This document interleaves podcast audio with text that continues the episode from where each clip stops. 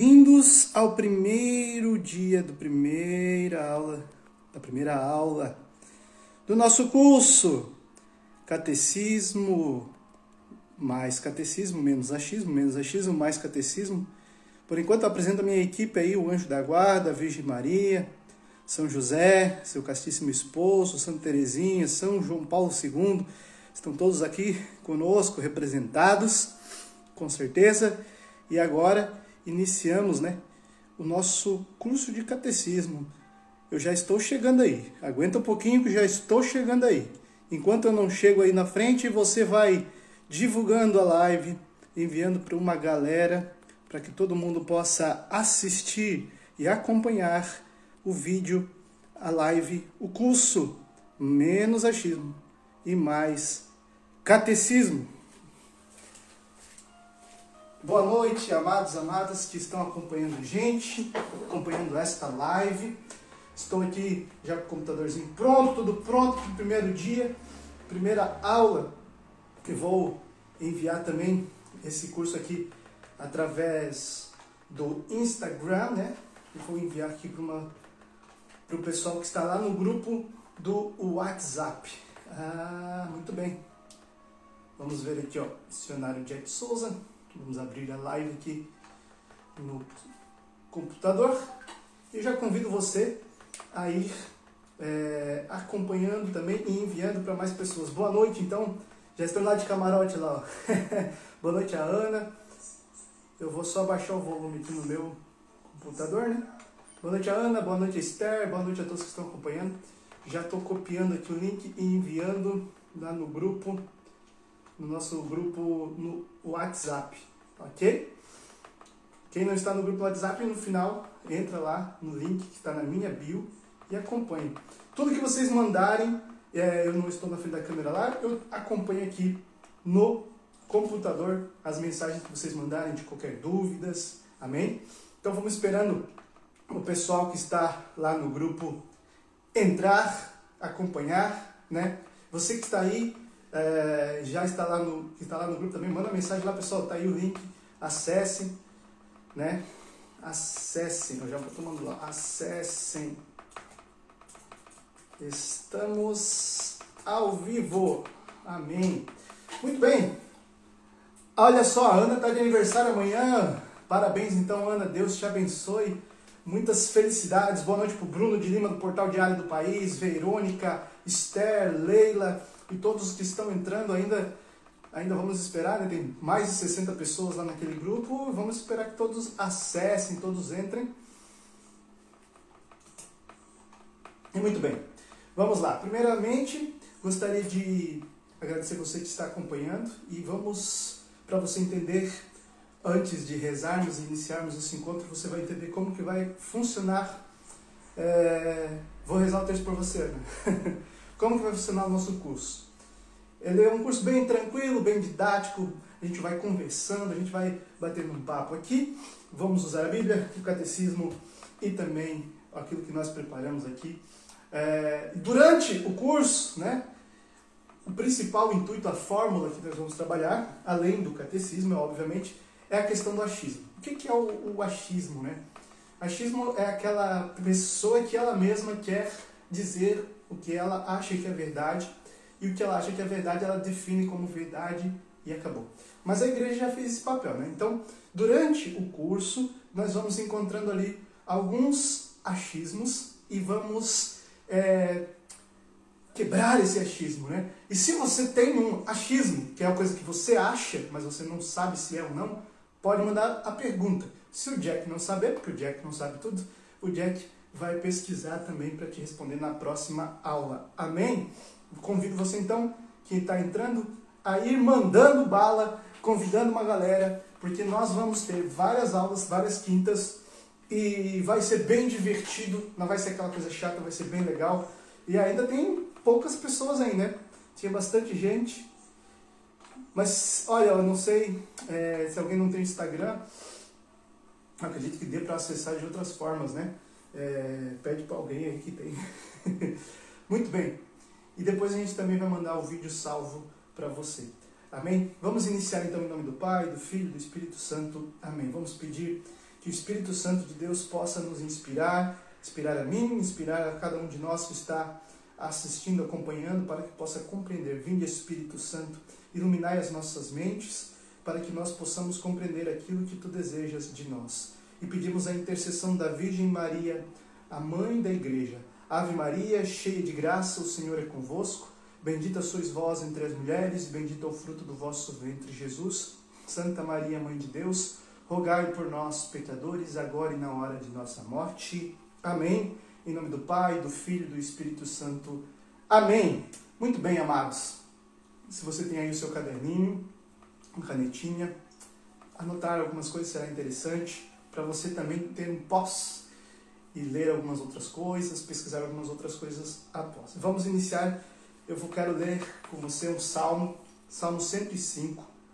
O Salmo 105 vai dizer assim: Louvai o Senhor porque ele é bom, porque a sua misericórdia é eterna. Quem contará os poderosos feitos do Senhor? Quem poderá apregoar os seus louvores? Felizes aqueles que observam os preceitos, aqueles que em todo tempo fazem o que é reto Palavra do Senhor, graças a Deus. Felizes aqueles que observam os preceitos e aqueles que em todo tempo fazem o que é reto. Amém? O que que o propósito? Qual é o verdadeiro propósito para que você aprenda o catecismo, que você instrua a si próprio também a sua família? O primeiro bom propósito é ser um bom católico. Ser um católico pelo menos aceitável, né? entender aquilo que é a igreja. Por quê? Eu estou sempre no meio de algumas pessoas de várias é, vertentes do catolicismo, pessoas carismáticas, pessoas mais tradicionalistas, pessoas que gostam de rezar em línguas, pessoas que gostam de é, uma oração mais meditada, e eu amo tudo isso, eu acho que tudo isso é ser católico. Então, não existe né, um catecismo para o carismático, um catecismo para aquele que é mais é, tradicionalista, um catecismo para aquele que é isso. Existe um catecismo, existe uma igreja. Todos somos católicos. Eu vejo que todos somos chamados a ser carismáticos, cada um de um jeito. Todos somos chamados a ser tradicionalistas, pois nós seguimos uma tradição. Então, esse intuito desse curso, para que nós aprendamos, possamos ser bons católicos. Para que você seja um bom católico. Para que você seja um bom católico, é importante você ter uma fé limpa e clara. Ou seja, eu sei no que eu acredito, eu sei o que é a igreja da qual eu professo a minha fé, eu sei no que estou envolvido e sei por que vou para a igreja. Se você não souber isso, qualquer um vem e te influencia a ou sair da igreja para não ser nada, ou sair da igreja para ser de outras denominações. Então é importante você ter uma fé limpa e clara, porque vai vir muitas e muitas pessoas ofender a sua fé, criticar a sua fé, atacar a sua fé e também bagunçar a sua cabeça com pregações protestantes, coisas do mundo que parecem espiritualizadas, coisas boas, mas que se você não tem uma fé limpa e clara, você se engana. Então é importante ser um bom católico, ter uma fé limpa e clara. Estar preparado para discernir em todas as ocasiões o que é reto. Amém? Então aqui a gente leu aqui no Salmo, né? Felizes aqueles que observam os preceitos, aqueles que em todo tempo fazem o que é reto. Então, para você ser um bom católico, você precisa estar preparado, um bom católico está preparado para discernir em todas as ocasiões o que é certo e o que é errado sem ele precisar ler. Aqui o catecismo não vai estar escrito aqui, ó. Isso aqui é certo, isso aqui é errado, porque ele não tem como ele prever todas as situações da história da humanidade possíveis. Isso, isso não, seria um livro gigantesco para prever todas as situações possíveis de um ser humano se envolver. Isso é impossível de um livro. Falar, se for fazer isso, faz aquilo, fazer. E por isso que você tendo uma fé clara, uma fé, uma fé limpa, você consegue discernir todas as ocasiões. Isso é certo ou isso é errado? Baseado na moral católica, baseado nas ideias que estão aqui, que são as ideias de Cristo, que são aquilo que é a verdade, que agrada a Cristo. Portanto, como eu sei se uma coisa é pecado ou não é? Não está escrito assim, é pecado, não é pecado. Eu sei fazer aquilo que é reto, seguir aquilo que é reto, tomar boas decisões, se eu tenho uma fé clara, uma fé objetiva, eu sei o que é a igreja, eu sei o que é a fé, eu sou um bom católico. Ser um bom católico não é simplesmente cumprir preceitos, é saber o que está fazendo, entende? Cumprir preceitos, qualquer um cumpre.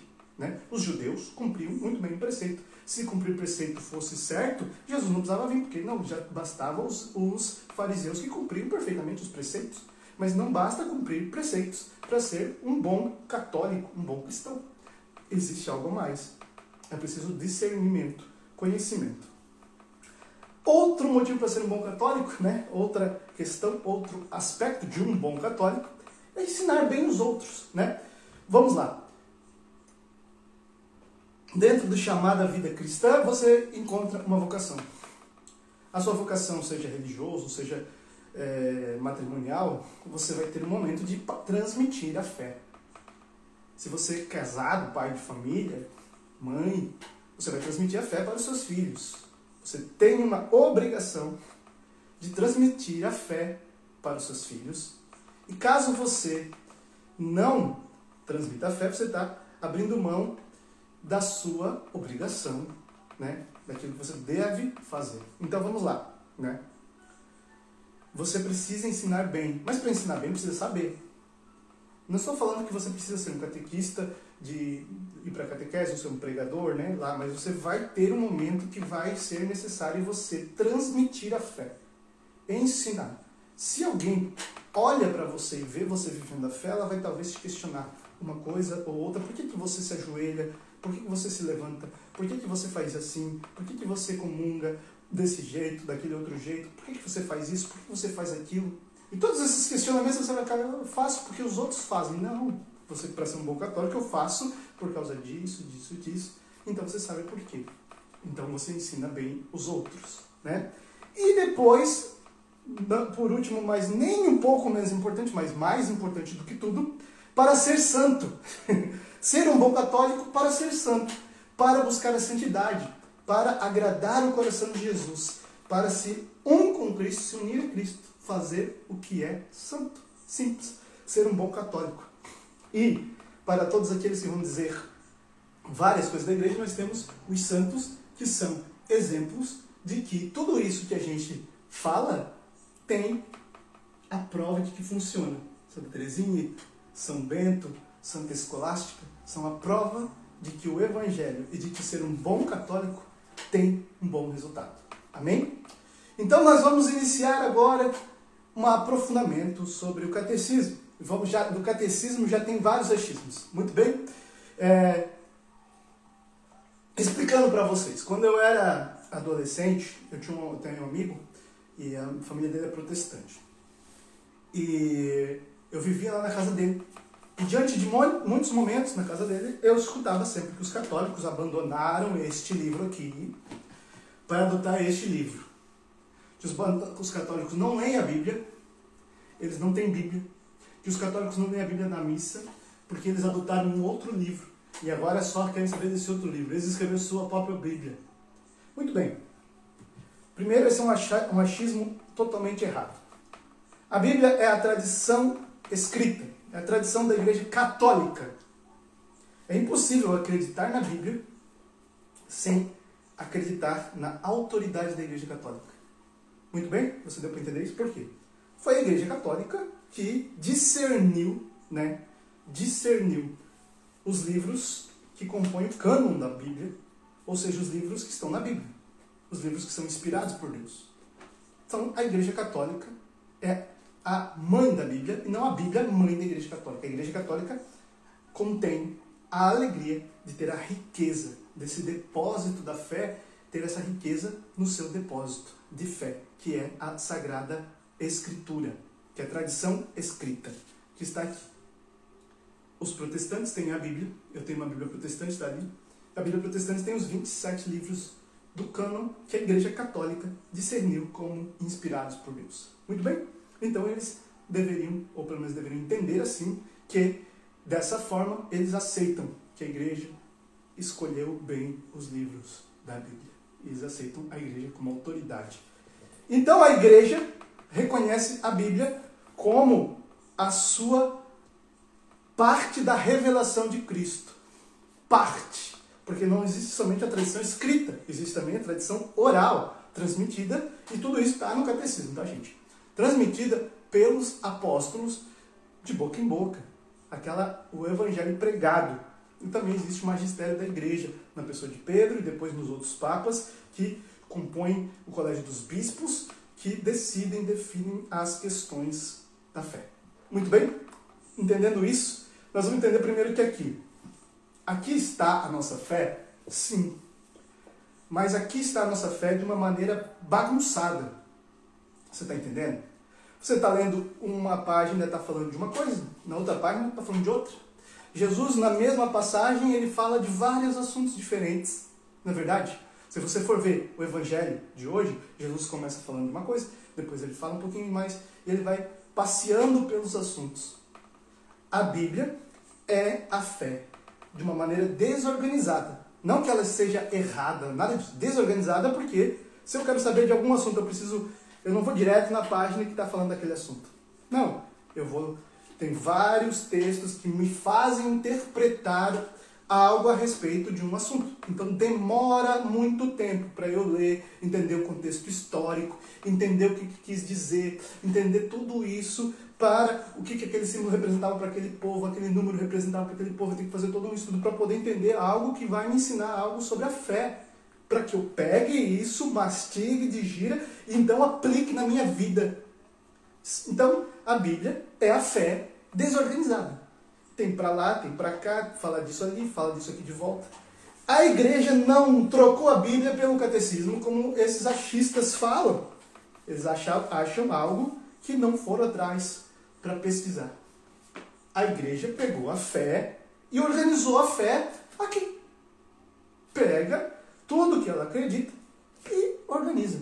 Então eu quero saber se castidade, pecar contra a castidade é pecado ou é uma decisão, se eu posso escolher ou não, aí eu vou lá no catecismo, na sessão que vai falar sobre o mandamentos, na sessão que vai falar sobre o mandamento sexto, não pecar contra a castidade, então eu vou ler lá sobre a castidade, vou ler, a castidade é um chamado universal. Se eu ler isso aqui, eu já sei. Ah, eu achava que a castidade era uma escolha. Eu quero ser casto, o outro não quer ser. Mas acabei de descobrir que a igreja pegou aqui esse livro, mastigou, digeriu, estudou, compreendeu não só a questão teológica, filosófica, mas também a questão biológica, a questão da natureza científica, tudo isso percebeu. A castidade purifica a alma, o corpo e faz tudo dar certo. Falta de castidade faz tudo virar um caos. Então a igreja foi lá e escreveu: a castidade um chamado universal. Não é para um ou para outro, mas para todos. Amém. A igreja falou, Roma luta, causa finita, acabou. Está aqui. A igreja pegou tudo que estava bagunçado e organizou. Amém? Então, o que é o catecismo? O catecismo é a fé organizada sistemática e organicamente. A fé e a moral da igreja. É isso. Então, se você quer saber sobre a fé e moral da igreja, de uma forma organizada, sistemática e organicamente, está aqui dentro. De um jeito que eu possa entender. Você entendeu? Então é isso. Se alguém for falar que a igreja trocou esse livro por esse livro, você já sabe o que dizer. Aqui a verdade está espalhada, aqui a verdade está organizada. De uma forma que aqui faz referência para cá o tempo todo. Aqui usa isso aqui de base. Isso aqui é a base, mas isso aqui mais tradição, mais magistério, a igreja pega e compila aqui. É simples, não tem essa monte de bagunça que as pessoas não entendem direito. A igreja não trocou a Bíblia. Quem fala isso nunca leu o catecismo da igreja católica ou não faz ideia do que seja. Acho que a igreja pegou e escreveu do zero. Mas não, tudo na igreja tem continuidade. Essa é uma palavra maravilhosa. A igreja tem continuidade. A igreja não pega um negócio, quebra no meio, joga fora o que está para lá e começa do zero. Nada. A igreja ela tem continuidade do judaísmo. A igreja tem continuidade dos apóstolos. A igreja tem continuidade dos períodos da Didaquê, que é esse livrinho aqui, que é a, o primeiro catecismo. A igreja tem continuidade de tudo. Ela vai se adaptando ao novo tempo, ela vê o que está vendo novo, vai olhar lá na sua moral, na sua forma de agir, ver isso é bom, isso não é. Ela olha tudo e pega o que é bom e diz o que é bom, que a igreja ensina como usar aquilo através da sua moral. A igreja tem continuidade, ela não começa nada do zero. Por isso, o catecismo da igreja também não surgiu do zero, tem toda uma história por trás dele. Amém? Você entendeu até aqui? Né? Muitos odeiam o que acham que é a Igreja Católica. Não. A maioria das pessoas que conhecem a Igreja não odeiam. Ah, tem uma frase que vai dizer que menos de uma centena de homens odeiam a Igreja Católica. Menos de uma centena de homens. Porque a maioria que odeia, odeia o que acha que é a ideia que ela fez. Ou seja, achismo. Você odeia o achismo que você criou na sua cabeça da igreja. Mas quem conhece a igreja não odeia, pelo contrário, ama e dá a vida. O que é a igreja católica? A igreja católica é o corpo místico de Cristo. Amém? Só por isso aí, você já tinha que amar a igreja, é por, por causa de Cristo. Né? Tem aquele vídeo do Dom Henrique Soares dizendo: Eu não amo a igreja pela igreja, não amo a igreja pelos homens, eu amo a igreja por causa de Cristo. Se não fosse por causa de Cristo, eu já teria deixado ela. O que é a igreja? É o corpo místico de Cristo. Então, Cristo é a cabeça e a igreja é o corpo. Entender que a igreja não é uma instituição de homens, não é um CNPJ, não é, como dizem, uma placa de igreja não salva ninguém. Verdade, porque a nossa igreja não tem placa. Ela não é uma instituição com CNPJ, placa, ligue para a igreja, número, e-mail, CNPJ, tem tudo isso. Faz parte, porque é da igreja militante na Terra, ela precisa dessas questões. Porém, a igreja ela é o corpo místico, é algo sobrenatural de Cristo. Nós todos que comungamos o corpo de Cristo, nós nos unimos num único corpo, numa unidade, fazendo parte da, da mesma coisa, que não está somente aqui na terra, mas também está no céu e no purgatório. É a mesma igreja, no céu, na terra e no purgatório.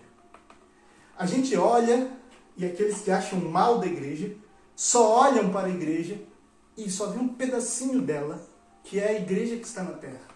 Um pedacinho que ainda, chamada de militante, luta para não ser pecador. Eu pergunto se vocês estão me ouvindo bem, manda mensagem aqui para mim no aqui embaixo, se vocês estão escutando direito, porque eu acho que o cabo está saindo lá do, do, do, microfone, né? Se vocês estão ouvindo certinho pelo microfone, manda mensagem, tá ouvindo? Ok, o áudio tá bom, beleza?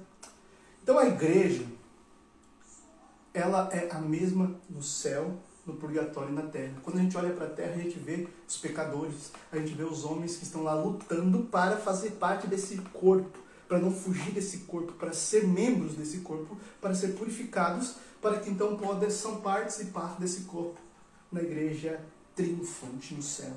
Olha que bonito isso. Ótimo que está ótimo. Mas vamos lá. Uma frase que eu ouvi numa pregação dizendo assim: no céu só tem católico. E os meus irmãos de grupo de oração, naquela época, ficaram abismados e incomodados e vieram falar comigo, dizendo assim: eu fiquei muito triste que ele disse que no céu só tem católico, porque quando ele disse isso, não é assim, que não sei o que lá, não sei o que lá. Então, muito bem. Mas qual é o problema dele dizer isso? O problema é que as pessoas não têm noção do que é o céu. Não é que o céu só tem católico. O céu é a igreja católica. É a igreja católica. Se você não está entendendo, o céu é a igreja. O céu é parte da igreja, que já conseguiu a salvação em Cristo. Que está tão unido a Cristo que está com Ele. Nós estamos lutando por essa salvação. Simples. O céu é católico. Mas um protestante não pode se salvar? Não estou dizendo que não, mas quando ele chegar lá, ele morrer, ele vai ter bater de frente com Jesus e ele vai ver que a igreja católica tinha muitas coisas e ele não percebeu nada dessas coisas porque ele não conheceu por ignorância ou por é, ser enganado. Ele acabou seguindo uma outra igreja, que não era a igreja de Cristo, que não estava em unidade com Cristo. A outra igreja tinha resquícios da fé. A outra igreja tinha centavinhos, moedinhas da fé. E a nossa igreja, a igreja católica, tem tesouro da fé. E mais do que o tesouro da fé, ela tem o Cristo. Então entenda, ele vai chegar lá e ele pode, Cristo, olhar para ele com misericórdia e dizer: Meu filho, olha, você foi uma boa pessoa, um bom cidadão, não teve pecados graves, né? Então não vai para o inferno, porque. Mas antes de entrar no céu, ele vai passar no purgatório, um processo de conversão, e ele entrará no céu como um católico, não como protestante mais. Então no céu só tem católico. O céu é católico. E se a gente achar outra coisa, nós estamos discordando da igreja. Ela é a arca de Noé, quem se salva é o que está nela. Por isso que é possível sim se salvar aqueles que estão ali, tem, mas vivem certamente. Esses que vivem corretamente, mas não estão dentro da barca, eles vivem resquícios da fé católica, sobras da fé católica. Ele não foi comer o banquete, mas ele ficou com o que sobrou um pouquinho. Nós temos a graça de comer o banquete. Entenda? Por isso eu acredito sim, né, que possa haver salvação para quem não viveu na vida totalmente dentro da igreja. Mas é difícil demais. Portanto, seja um bom católico para diminuir esse, essa probabilidade. É difícil, mas nada para Deus é impossível, vai dizer a palavra. O Senhor falou, né? Nada é impossível. Por isso nós acreditamos que é na salvação. Rezemos pelas almas daqueles, porque os protestantes não rezam pelas almas, que possam estar no purgatório. Se estiverem lá, nós vamos alcançar graças para eles. Rezem, peçam pela Virgem Maria mesmo, porque eles não rezaram, não pediram a Virgem Maria. E a Virgem Maria é a estrela, luz para aqueles que estão no purgatório. No purgatório é a igreja padecente. Quem está lá no purgatório? Aqueles que morreram mas não tinham pecados mortais, não desagradavam a Deus para ir para o inferno, mas que lutaram, tentaram ser santos, tentaram viver uma vida boa, uma vida digna de Deus, porém não conseguiram 100%. Tinham pecados veniais, podiam ter se confessado, né, estar confessados, no entanto, não amavam a Deus de todo o seu coração, de toda a sua alma, de todo o seu ser. Ainda estavam presos.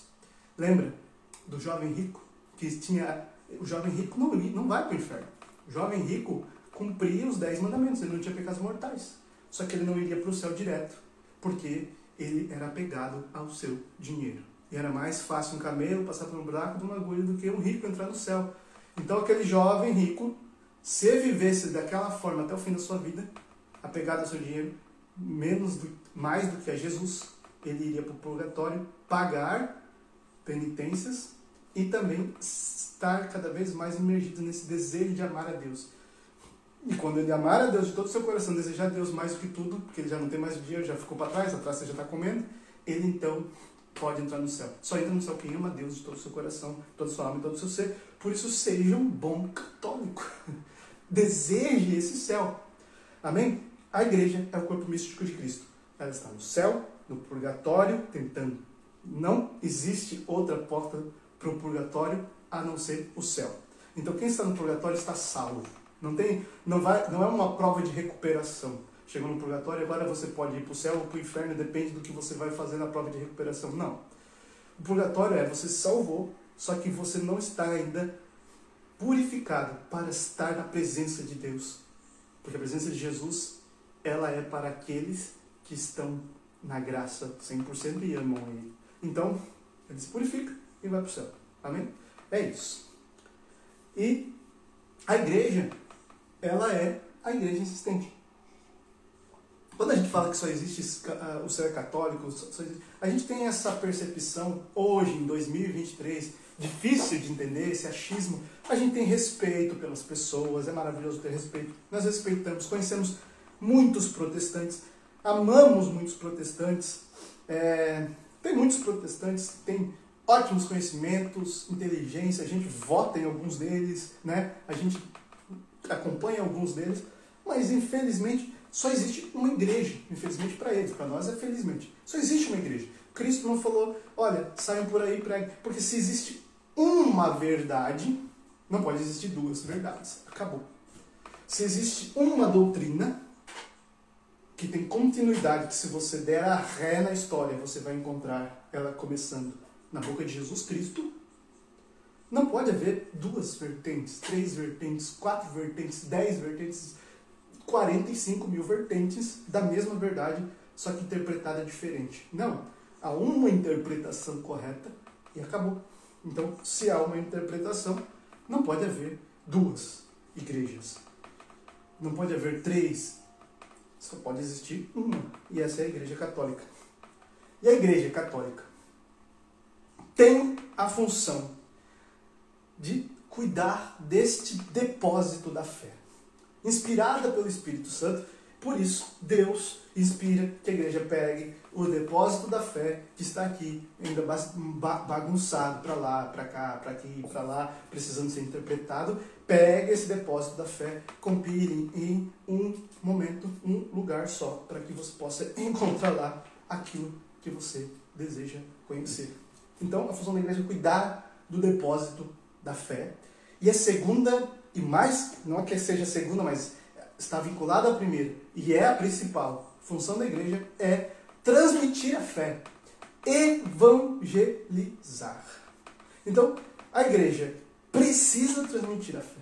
Por isso a igreja criou o, cria o catecismo para que a gente dê catequese, ou seja, transmita a fé, eduque, ensine a fé para os outros. Então, a igreja precisa evangelizar. Depois a gente vai entrar mais nesse assunto, mas você tem que entender que a igreja, ela é plano de Deus. A igreja é o corpo de Cristo, místico. Deus sempre sonha, sempre sonhou com a igreja para que ela fosse a unidade dos seus filhos. Aquele que ele criou por amor. Então Deus nos criou, né? criou o homem e a mulher, a sua imagem e semelhança para ele. Não porque ele fosse é, orgulhoso, vaidoso, precisasse, não. Ele nos criou porque ele transborda de amor, então para que nós, nós que somos o transbordar desse amor, fomos criados para participar da vida de Deus, a sua vida bem-aventurada, a sua vida perfeita. Então, na alegria de Deus, fomos criados para viver a alegria em Deus. Deus nos cria e Ele cria nos para sermos a unidade do corpo dos seus filhos. Então, Ele nos dá uma coisinha chamada livre-arbítrio, que o Catecismo da Igreja, no número 1731, vai falar. Pelo livre-arbítrio, cada qual dispõe sobre si mesmo. A liberdade é no homem uma força de crescimento e amadurecimento na verdade, na bondade. A liberdade alcança sua perfeição quando está ordenada para Deus, nossa bem-aventurança. Então, o que é o livre-arbítrio? O livre-arbítrio é capacidade de escolher por Deus por livre e espontânea vontade. Então, assim, se nós não tivéssemos o livre-arbítrio, todos nós, como um imã, seríamos sugados para Deus e nada impediria que nós fôssemos todos queremos, querendo ser de Deus. Todos fôssemos atrás de Deus e seguíssemos retamente Deus. Então, aquelas pessoas, principalmente os ateus, que vão dizer que Deus é um ditador celestial, por isso vocês não acreditam em Deus, porque Deus seria um ditador celestial, ou seja, ele fica lá dizendo o que você tem que fazer e não fazer. Como se ele cuidasse de nós como marionetes. Deus não cuida de nós como marionetes. Deus não é um ditador celestial. Por quê? Um ditador, ele dá ordens e se não cumprir, acabou. Tem que cumprir. Deus, ele é um pai que dá conselhos, mandamentos, e diz, olha, se você não fizer isso aqui, vai dar ruim. Né? Não, pai que não deixa ir para algum lugar porque sabe que vai dar ruim. Então, esse é Deus, ele nos dá o livre-arbítrio. Esse livre-arbítrio é: eu posso ir atrás do Senhor, buscar Deus por vontade minha. Porque eu, pela minha razão, pela minha inteligência, me decidi buscar Deus. Não foi porque eu não tenho outra alternativa. Eu tenho outra alternativa, mas por minha própria vontade e liberdade, eu quero escolher por Deus. Isso é livre arbítrio. Você pode usar mal e não escolher Deus. E aí também você escolheu porque você quis. Não porque ninguém te obrigou. E se alguém te obrigar, infelizmente, aí não tem um demérito nisso também. Muito bem? E algumas pessoas vão dizer então né, que a igreja aliena, né, as pessoas, mas a igreja quer mostrar às pessoas quem é Deus. Encontrar esse caminho para Deus. Deus nos criou por esse amor para sermos essa unidade dos filhos dele. Porém nós fizemos o quê? Nós, né, nossos pais lá atrás pecaram. Escolheram pelo seu livre arbítrio não ir atrás de Deus, não obedecer Deus. Então Deus era o caminho. E eles não escolheram esse caminho. Eles se perderam, ficaram dispersos, não sabiam mais o propósito, não sabiam mais a verdade, não sabiam o propósito da vida e não encontravam mais o caminho. E estavam perdidos. E assim, por muito tempo, fomos uma raça, seres perdidos, seres que não sabiam o propósito da vida, seres que não sabiam o caminho, seres que não sabiam qual era a verdade por trás das coisas. Infelizmente, muitos hoje voltaram a ser esses seres perdidos, que não encontram um caminho, que não veem um propósito de vida e que não conhecem e não sabem qual é a verdade. Porém, a igreja de Cristo, sonhada lá, que depois foi dispersa pelo pecado, Deus começa a chamar este povo para voltar para um caminho. Né? Esse achismo a igreja aliena. Se a igreja alienasse, a igreja não ensinaria nada. A igreja evangeliza e ensina em tudo. O que, que ela ensina? O caminho. Se a igreja alienasse, ela queria que todos fôssemos burros, ignorantes, e não estaríamos vivendo isso aqui que estamos vivendo agora. Um curso para aprender a verdade, o caminho. Mas, se a igreja alienasse, a igreja não deixaria, a igreja não deixaria ninguém saber nada. E ela diria do jeito dela, sem mostrar provas, sem mostrar o que o que está por trás daquilo, o o, aquilo que ela queria.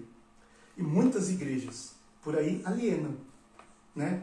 Com a teologia da prosperidade, com a teologia do sentimentalismo, materialismo, mundanismo dentro da religião aliena. As pessoas seguem e não sabem o que é. O que é alienação? Alienação é falta de conhecimento. Simples, básico, acabou.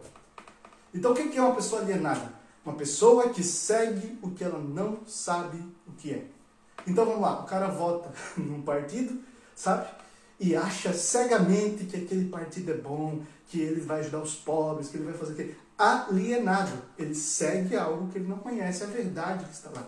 A igreja não quer filhos alienados. Então já cai por terra o machismo. A igreja quer filhos que saibam o que, está acontecendo na vida dela, na vida dele. Quanto mais eles conhecem, mais são bons filhos, mais buscam a obediência, mais buscam a castidade, mais buscam viver o voto de desapego, de pobreza, mais buscam ser bons católicos e até fazer doações para a igreja. Então a igreja precisa de gente inteligente, por razão própria, conhecimento, decisão ele encontrou o caminho na igreja, que mostra o caminho para ele, e ele volta a buscar esse caminho que foi dispersado, perdido pelo pecado. E volta para o caminho de Deus. Então veja que benção. A igreja jamais alienaria ninguém. Se você for ver, tudo na igreja evangeliza. Por isso que nós temos que não gostar do modernismo que entra na igreja para levar ao falso sentimentalismo, uma, uma, uma coisa barata, uma coisa sem profundidade. Por isso a igreja, desde sempre, você for olhar uma igreja católica medieval, aonde tinha-se poucas estruturas, aonde se tinha poucas coisas, tudo naquela igreja evangeliza. Os vitrais vão contar a história de Jesus, as estátuas vão contar histórias da Bíblia. Tudo naquela igreja eu olho e eu vou aprendendo sobre a fé. Tudo na igreja evangeliza. Se você for olhar, o botão do padre da, da camisa do padre evangeliza. A cor da roupa do padre preta evangeliza. Tudo na igreja tem um símbolo para evangelizar. Para evangelizar. O que é evangelizar? Ensinar o caminho, a boa nova, a verdade. Nós estávamos dispersos pelo pecado, perdidos, não sabíamos o que? O caminho. Não encontrávamos o que? A verdade não tínhamos o que? Um propósito de vida. Eis que veio um homem, chamado Jesus, não só homem, 100% homem, mas e 100% Deus. E ele disse: Eu sou o caminho, eu sou a verdade, eu sou a vida. E resumiu tudo nele. Então a gente para de ficar procurando em outras coisas, em outros caminhos, outras verdades, outras vidas. Acabou. Para você, para de procurar outras coisas, outras espiritualidades, outras, outras lugares, porque lá não é o caminho, não é a verdade, não tem vida, não tem propósito, não tem fundamento, não, não tem base. E é lá dá em nada. E, quantos católicos buscando espiritismo, quantos católicos buscando candomblé, buscando outras coisas. E aqui está aquele que diz: Eu sou o caminho, a verdade e a vida. Ninguém vem ao Pai senão por mim. Então, a igreja ensina aquele que disse isso. Ela mostra, apresenta o caminho, a verdade e a vida. E desde o começo da humanidade já se via resquícios dessa igreja, né? Se você for ver lá em Gênesis, capítulo 4, né? Gênesis 4, 3, vai dizer assim, ó, Caim e Abel. Passado algum tempo, ofereceu Caim frutos da terra em oblação ao Senhor. Abel, do seu lado, ofereceu dos primogênitos do seu rebanho e das gorduras dele. E o Senhor olhou com agrado para Abel e para a sua oblação, ou seja, o seu, sua oferta, né? o seu sacrifício. É, aqui no, na nota de pé também está citado em Hebreus, capítulo 11, versículo 4, essa passagem. Então, lá nós já vemos no Antigo Testamento, lá no resquício, filho de Adão e Eva já estão oferecendo oblações, ofertas a Deus para que o homem voltasse para esse caminho. E eles se perderam ali, né? Porque o próprio eles, então, se um matou o outro, por inveja. Mas você vê, o homem está sempre buscando. Aqui o primeiro capítulo do Catecismo vai dizer o homem é capaz de Deus. O que, que é? O homem ele tem a capacidade de se encontrar com Deus de volta, de encontrar o caminho. Não de estar na presença de Deus, porque nós somos pecadores, nós não somos dignos, mas olha como Deus é tão maravilhoso nós não temos acesso a Ele, mas Ele tem acesso a nós. E Ele não deixou, mesmo que nós estivéssemos ali dispersos e bagunçados e perdidos pelo pecado, Ele não deixou de acessar a nós e de se encontrar conosco para nos chamar. Aí quem está ali falando de São João Paulo II, que está aqui na frente, coloquei ali, São João Paulo II também foi aquele que assinou né, o catecismo da Igreja Católica, depois a gente vai falar mais um pouco disso, e ele também está como grande intercessor desse curso é, principalmente. Amém? Vocês estão entendendo tudo até aqui, tranquilo? Mandem mensagem, estou lendo tudo que vocês estão falando aqui. Agradeço a cada um que está elogiando a live. Salve para cada um aí que mandou um salve, um abraço para todos que mandaram um abraço. E vamos continuando, né? Porque senão a gente vai ficar, é, nós vamos ficar meio perdidos, tá bom? O homem perdeu o caminho e Deus chama o homem de volta para o caminho. Os profetas, os sábios do Antigo Testamento mandavam sempre né, a mensagem de Deus para o povo, para o povo não se dispersar tanto assim do caminho. Volta, meu filho. Mas o povo é cabeça dura desde sempre, sempre lá procurando o seu próprio caminho, vivendo o seu achismo, né?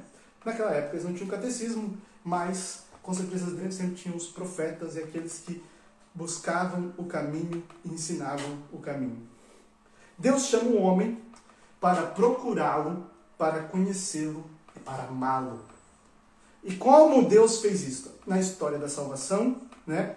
quando Deus prepara o Antigo Testamento da Bíblia, eles é a preparação do novo. E o novo é a resposta do antigo, ou seja, ele é a realização do antigo. Quando eu mostrei aqui para vocês, lá no Gênesis já se faziam então oblações, ofertas dos primogênitos. Deus se agradou da oferta do primogênito. E ele então fez o que? Ofertou o seu primogênito, Jesus, para pagar o nosso pecado. Jesus é a resposta, é a forma. Deus não suportou mais. Deus já transbordava de amor e nos criou. E ele transborda de amor de novo e manda o amor encarnar na Virgem Maria para ser a cabeça da igreja e colocar de vez Ponto final. Então Jesus foi lá e fez a oferta na cruz. E olha, aquele negócio do pecado original, chega. Quem for batizado, quem crer, for batizado no nome do Pai, do Filho e do Espírito Santo será salvo. Claro, uma hora a gente vai chegar lá no batismo, né? Tudo isso vai estar no caminho. Então Jesus chegou, ele pregou: Eu sou o caminho, a verdade e a vida. Tudo tá, eu sou a lei de Moisés e os profetas. Eu sou o resumo da história, eu sou a história. Eu sou o que sou. Jesus é. E acabou. Então, se encontramos Jesus, encontramos aquele que é. Não aquele que foi, nem aquele que será, nem aquele que viveu ou aquele que viverá. Aquele que é. É significa estar o tempo todo completo, ali, tudo nele. Então ele engloba tudo nele. Toda a verdade, toda a, a realização, toda a salvação. E se nós encontramos ele, encontramos o caminho.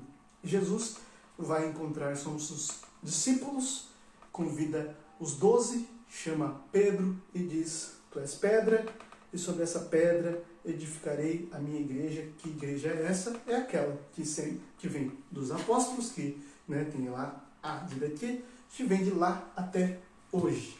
É a mesma igreja, que tem continuidade. Então, eu também estou dando continuidade, né? puxando o que eu falei lá atrás, voltando agora. Dúvidas? Mandem perguntas aqui no chat que eu estou assistindo. Aqui é a minha live aqui no computador, então eu estou vendo. Lá o celular está virado para lá, eu não consigo ver, mas eu vejo aqui. Vocês podem mandar dúvidas, beleza?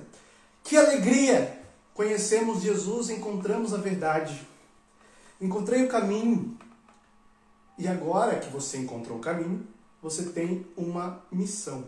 Não basta encontrar o caminho e seguir o caminho. Porque encontrar o caminho e seguir o caminho é vaidade. Vejam, eu estou certo, vocês estão todos errados. Encontrei o caminho, a verdade, o propósito de vida. Meu alecrim dourado, você não é perfeito, você não é santo, você não é a última bolacha do pacote. Você encontrou, agora você tem que fazer três coisas.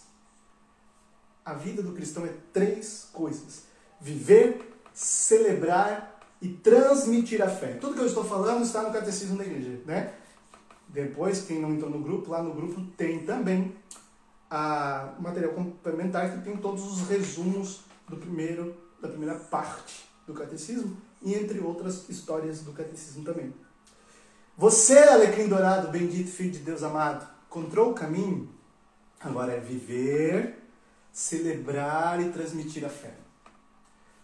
Malditas heresias modernas que acham que nós temos que viver somente o campo social da igreja ou somente uma vida de sentimentalismo barato. Não é para isso que existe a igreja, não é para isso que eu caminho no caminho da igreja. Esse achismo é o que mais incomoda o meu coração. As pessoas viverem um raso. Então elas vão para a igreja para ter sentimentos. Não, a gente vai para a igreja para viver, celebrar e transmitir a fé. Pergunto para você se está travando, porque parece meio travado. Mas se estiver rodando tranquilo, vocês me dizem aqui também que está tudo tranquilo. Para mim parece meio travado. Agora travou de vez aqui. Tá travado aí, gente? Não sei se é só o meu aqui. Eu vou sair e vou entrar de novo. Amém? Muito bem. Viver, celebrar e transmitir. Quando a gente vai estudar o catecismo, o catecismo vai ensinar para nós a viver, celebrar e transmitir a fé, tá bom? Porque o catecismo está dividido em quatro partes, depois a gente vai falar das quatro partes do catecismo, que eu acho que ficou lá para o outro lado, que vai falar sobre a profissão de fé, os sacramentos da fé, a vida na fé e a oração na fé. Amém? A oração na vida da fé. Então, viver, celebrar e transmitir a fé. Viver a fé é aquilo. Por que, que eu vou para a igreja? Por que, que eu ouço a palavra de Deus me alimento dela? Para então ser um bom católico na sociedade. Eu vivo a fé quando eu entendo o que está escrito aqui e eu tenho a capacidade de discernir o que é certo e errado na minha vida e ensinar para meus filhos e para os meus amigos e para o próximo que vier me perguntar o que é certo e errado. Então vai me perguntar se isso é pecado, aquilo é pecado, não sei o que é pecado, ou se devo fazer isso, não devo fazer isso. Tudo isso eu vou discernir através disso. Então isso é viver a fé. Vou dar um exemplo para você. Que me veio essa semana um questionamento a respeito disso. A igreja não vai pegar e escrever aqui uma lista de pecados. Isso é pecado, isso é pecado, isso é pecado, isso é pecado, isso é pecado, isso é pecado, isso é pecado. Ah, tal coisa não, isso não é, não é, não é. Não, a igreja dá um porém, um porquê do tal coisa ser pecado. E aqui está o grande, a grande dificuldade das pessoas entenderem isso.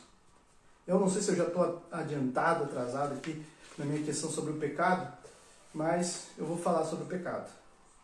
O pecado nos dispersou, né? É o mesmo pecado. Para viver a fé, então, eu tenho que não viver o pecado, né? A igreja ensina sobre o pecado de uma maneira bem básica e simples. Eu não escrevi aqui, mas eu vou escrever para vocês.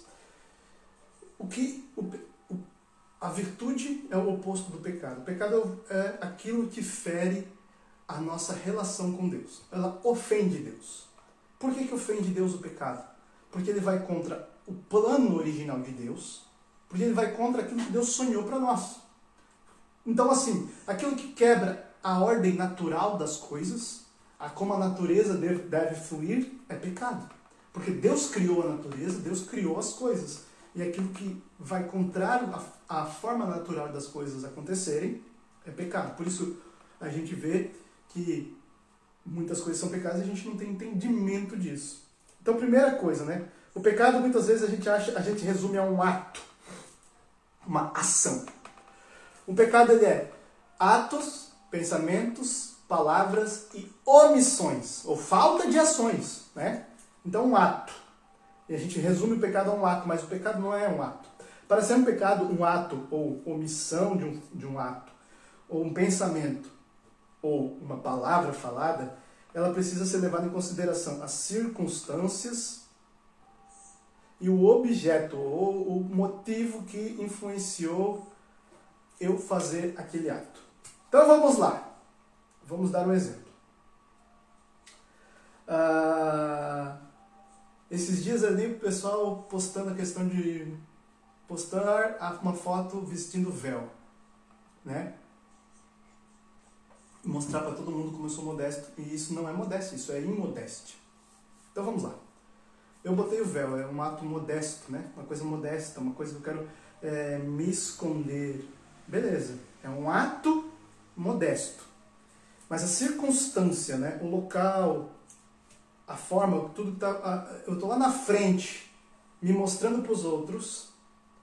Olhem como eu sou modesto. Então a circunstância já quebrou esse ato que parecia uma virtude, já não é tão virtuoso.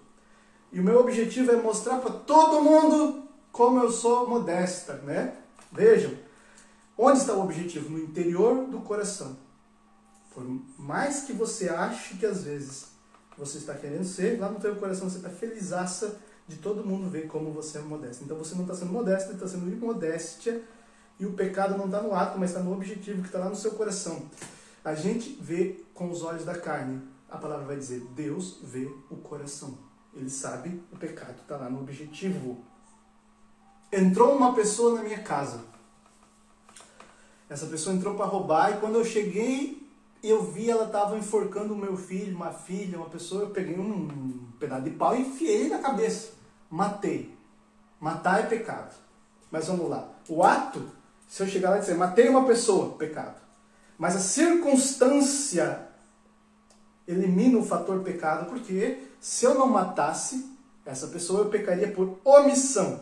Se eu não matasse, não. Se eu não enfiasse um pau na cabeça dela, eu pecaria por omissão, porque eu teria deixando uma outra pessoa inocente morrer para não para que uma culpada continuasse viva. Então eu omiti, é uma omissão. E essa omissão pela circunstância, né, eu acabo pecando. Amém? Quando a mãe tem uma missão de ensinar o filho a doutrina, mas encontra dificuldade por ele ser especial autista dele, pode deixar chegar a idade de razão para explicar o mesmo? Aí já é uma questão mais difícil de eu poder te ajudar. Mas acredito que sim, mas assim, antes de deixar de falar as coisas, dê testemunho, dê o exemplo. E se e deixe que ele chegue a questionar as coisas, né? E aí mostre com testemunho, com exemplos, motivações para que ele possa entender o que é certo e o que é errado. Então espero que vocês tenham entendido. Pecado, para ser pecado, basta que uma dessas três coisas, o ato, a circunstância ou o objetivo, sejam maus.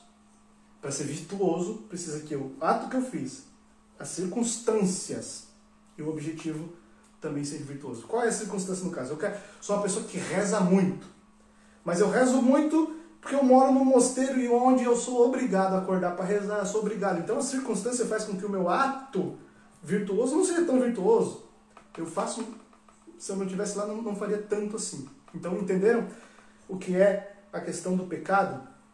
O pecado é algo que fere, fere Deus, que fere nosso relacionamento com Deus, que ofende Deus. E aí que vai o ponto. Não existe nenhuma possibilidade de você achar algo seja pecado ou não. Não. Porque não é você que está sendo ofendido. Quem está sendo ofendido é Deus. Portanto, é Deus que sabe o que ofende ele. Não é você. Então, assim, ah, para mim não é pecado. O problema é seu. É pecado porque você não é nenhuma pessoa da Santíssima Trindade, você não é o Papa da Igreja, você nasceu ontem, a Igreja tem dois mil anos de continuidade vinda de Cristo, dos apóstolos, a Igreja sabe muito mais que você, cala sua boca e fica quieto. Não existe esse negócio de eu acho que é pecado ou não. O que você acha não importa. Porque você não sabe tudo. Porque você não é o ofendido. Quem é ofendido é Deus. Ah, Deus colocou. Homossexualismo é pecado? Por quê? Porque peca contra o sexto mandamento. Não pecar contra a castidade. Só o homossexual peca contra a castidade? Não, eu peco contra a castidade. Quando eu olho desejando, quando eu caio na masturbação, quando eu assisto pornografia, quando eu pego as coisas prazerosas que deveriam ser por amor e uso para prazer carnal. Para mim, é um ato egoísta, então é pecado. O sexo foi feito para viver-se dentro de um relacionamento, dentro de um é, sacramento, algo sagrado chamado matrimônio. Dentro desse sacramento, o sexo é sagrado, feito então para unir e procriar e viver o amor entre o casal. Ali é a oração do casal. Fora dele, não importa se é homem com homem, mulher com mulher, homem com mulher, não importa a fórmula, fora dessa desse sacramento, toda forma de sexualidade, de sexo desregrado, é pecado. Pois eu estou indo contrário ao que preserva o amor, que a castidade, a castidade, a caridade, o amor é a principal, é a principal virtude que nos leva a ser santos. Então, se eu vivo uma sexualidade fora, eu estou buscando prazer para mim. Então, eu estou sendo egoísta estou pensando em mim, não no outro, então já estou ferindo a caridade. Simples, acabou. É, em um sentimento de vingança. A questão é, o pecado, quando você tem um sentimento, um desejo, é a ira, né?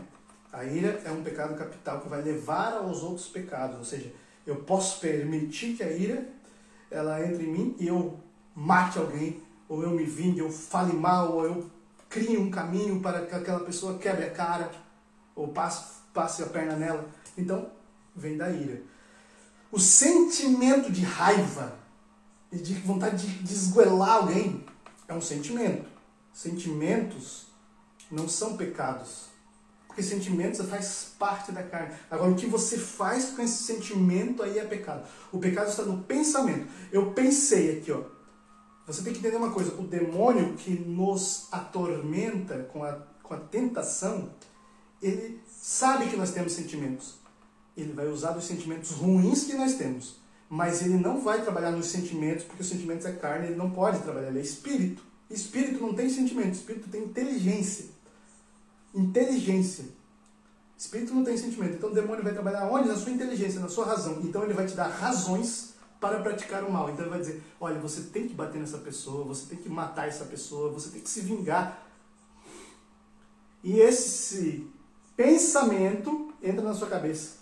E se você ficar ali se alimentando dele, você já pecou por pensamento. Pecou gravemente, porque pensou em fazer um crime. Então você teve o ato final, o ato final não, mas você teve o objetivo o objetivo de pecado, pecado grave, então você já criou no, no objetivo de cometer um pecado. Na hora que você pensou um objetivo, imagina assim, você pensou em matar Jesus. Eu desejei matar Jesus. Então, assim, se você teve um desejo de vingança que vem no seu coração, mas eu preciso, mas você já elimina ele imediatamente pensando, não posso, porque é pecado. eu devo perdoar, mesmo que eu esteja muito frustrado, muito magoado, eu devo perdoar. Então eu vou me segurar um pouquinho, eu não vou deixar esse sentimento, esse pensamento que o demônio coloca na minha cabeça. Tinha sido encerrado, né? A live tinha caído aqui, mas eu já estou de volta.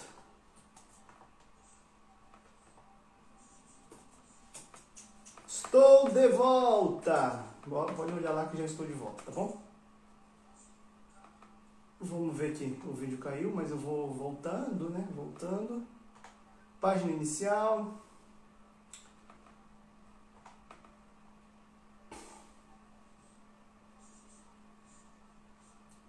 Não estou conseguindo acessar o vídeo atual, estou voltando no vídeo antigo, né? Quero saber aqui se já está ao vivo de novo. Galerinha já está entrando de novo aí? Boa noite, boa noite. Então aí, ó, alguém mandou alguma pedido para participar tal, beleza. O pessoal tá entrando de novo aí, vai entrando, vai enviando de novo, que nós já vamos continuar da onde a gente estava. Quero saber qual foi a última coisa que eu falei antes de cair, né? Eu vi ali que o vídeo foi encerrado. E qual foi a última coisa que eu falei antes da live ir pro Beleléu? Que caiu, não sei porque talvez tenha dado uma hora, né? Eu já fiz lives maiores, então não sei porquê. É... Vamos ver aqui, ó. Já abri aqui o meu, o meu Instagram aqui para abrir a live. Muito bem. O demônio não gostou. Tá funcionando o som? Estão me ouvindo? Me respondam aí, estão ouvindo bem. O demônio não gostou não. Mas vamos lá. Nós estávamos falando do que mesmo? Do pecado, né? Eu fiz uma rescaceira aqui. É, sobre a vingança, vocês viram ali a questão do sentimento de vingança, se for um pensamento que eu fico na minha cabeça remoendo, é, provavelmente ele vai é, provavelmente ele vai ser um pecado, tá? Quando eu tenho o objetivo de me vingar. Se eu pensar nisso, então eu preciso me confessar antes de comungar, porque é um objetivo de cometer um pecado mortal. É, beleza? Se está tudo normal aí, vamos embora seguir. Então a missão da igreja, vamos lá, Alegrins Dourados, você como igreja, você faz parte dessa missão da igreja, benditos. Tava no talo já, desculpa ali o volume. Então, como eu falava para você, a sua missão, quando você se encontra com o caminho, com a verdade, com a vida, é viver, celebrar e transmitir a fé. E nós já vamos entrar na fé. Mas eu quero falar sobre a, que eu estava falando sobre a igreja, o que é a igreja. Cristo, a cabeça da igreja, ele veio, ele pagou os nossos pecados na cruz. Tudo isso a gente vai ter, tudo que eu estou falando hoje é um é um grande introdução e depois todas as outras aulas nós vamos entrar em cada tema dividido, separado, para que a gente aprofunde cada vez mais. Amém? Então a missão da igreja, missão primeira da igreja, a gente carismático gostamos de chamar de querigma, que é uma palavra em grego que significa anúncio, né? O querigma é o primeiro anúncio. O querigma é o anúncio da boa nova.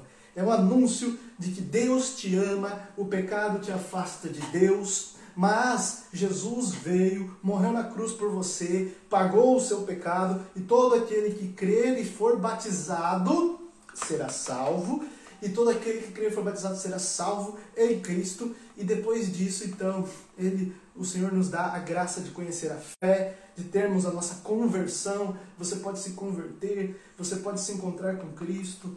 Ele é o Senhor das nossas vidas. Tudo isso chama-se querigma, o primeiro anúncio. Jesus é o Senhor, é Ele que te ama, é Ele que te chama para uma vida missionária, Ele te batiza no Espírito Santo, Ele te dá o corpo dele na Eucaristia. Então, tudo isso é esse primeiro anúncio. É aquilo que você não sabe, mas a pessoa é, cai na real. Poxa vida, eu estava andando numa vida porque eu não sabia que Deus me amava, que Deus queria que eu estivesse perto dele e que Deus era tão bom assim, né? Então, eu queria que esse primeiro anúncio é missão da igreja e missão de todo o batizado, né? Missão do batizado, anunciar a boa nova. Como eu anuncio a boa nova? Aí, meu amigo, a igreja é riquíssima de meios e formas de anunciar a boa nova. Do querigma desse primeiro anúncio. A igreja é rica. E aí você tem que se encontrar e descobrir aonde Deus quer. Talvez você seja chamado simplesmente ser uma mãe e um pai. E ser santo nisso. Como nós vamos ver também aqui a família de Santa Teresinha do Menino Jesus, que tem um monte de livro dela aqui família de Santa Teresinha. Os pai, o pai e a mãe de Santa Teresinha foram santos sendo pais. Porque ali eles anunciaram esse primeiro amor, essa primeira mensagem para os filhos. Educar os filhos na fé. E todos foram é, viver as suas vocações santamente. Né? Todos na vida religiosa, mas poderia também não ser na vida religiosa. Enfim, esses, isso é querigma, é o anúncio, é o transmitir a fé, esse primeiro encontro com Jesus. E isso precisa, isso é missão da igreja. Isso é missão de todo batizado. Ide a todo mundo, pregar o evangelho a toda criatura, todo aquele que crer e for batizado será salvo. Ide, ide, ide. Isso é querigma. Isso é missão da igreja, a primeira missão, evangelizar, catequizar, ser um bom catequista, mas antes de tudo ser bem catequizado para ser um bom catequista, né? E aí vamos lá. Essa é a nossa missão como católicos. Também temos outras missões, mas a, essa é a primeira missão da igreja. Evangelizar, o anúncio. Depois a outra missão da igreja é a busca de, busca de razões para crer ela leva em conta também a interpretação da Bíblia, buscar na Bíblia as razões para crer em Deus, o porquê crer em Deus, mastigar a fé, encontrar os problemas do mundo, né? E interpretar esses problemas do mundo, sabendo que a maioria dos problemas do mundo é simplesmente é, falta de conhecimento ou não termos anunciado como deveríamos. E as pessoas não decidirem pelo seu livre-arbítrio escolher a Deus. A maioria dos problemas do mundo estão nisso. Colocam-se, né? Acham que a culpa dos problemas é Deus, porque ou Deus é mau ou ele não existe, por isso o mundo tem problemas. É bem pelo contrário. O mundo tem problemas porque Deus é bom, existe, mas a gente não quer fazer a vontade dele. Aqueles que fazem a vontade dele vivem num mundo ruim, mas vivem bem e vivem felizes. Vivem um pouquinho, um pouquinho daquilo que é a bem-aventurança plena de Deus. É bem-aventurado, mas é só um pouquinho bem-aventurado, porque a bem-aventurança completa, a alegria perfeita, se encontramos no céu. É... Ok, todo mundo ali já viu, já voltou, né? Então vamos lá. Eu queria enviar mais, mais essa live aqui para mais pessoas, mas já temos que começar aqui a, o segundo tempo. Então, quem puder, vai enviar para mais pessoas aí. Ficarei feliz. É, celebração dos sacramentos. Os sacramentos da igreja. Aqui o catecismo vai ter uma parte inteira, né? Se divide em quatro partes, somente falando sobre os sacramentos. Os sacramentos são sinais da vida de Cristo na nossa vida. Então, como eu consigo viver uma vida sem a Igreja Católica? Eu não consigo entender. Porque o sacramento que só tem dentro da Igreja Católica são sinais da vida de Cristo na minha vida. Se alguém te perguntar o que é sacramento, é simples. É um sinal da vida de Cristo na minha vida. O batismo é o primeiro sacramento, o sacramento da iniciação. E nós batizamos crianças para que se inicie do início, já cristãos.